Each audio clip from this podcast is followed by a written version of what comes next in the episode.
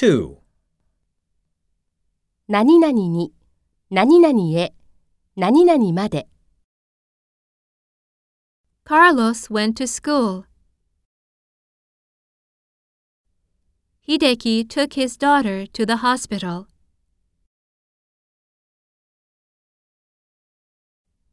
How far is it from here to the cafe?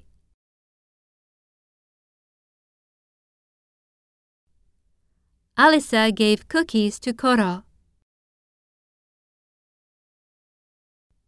Kay leads the game 5 to 1 in the first set.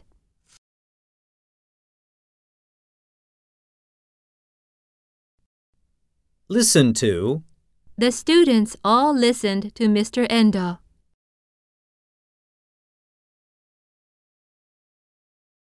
belong to Shota belongs to the soccer team.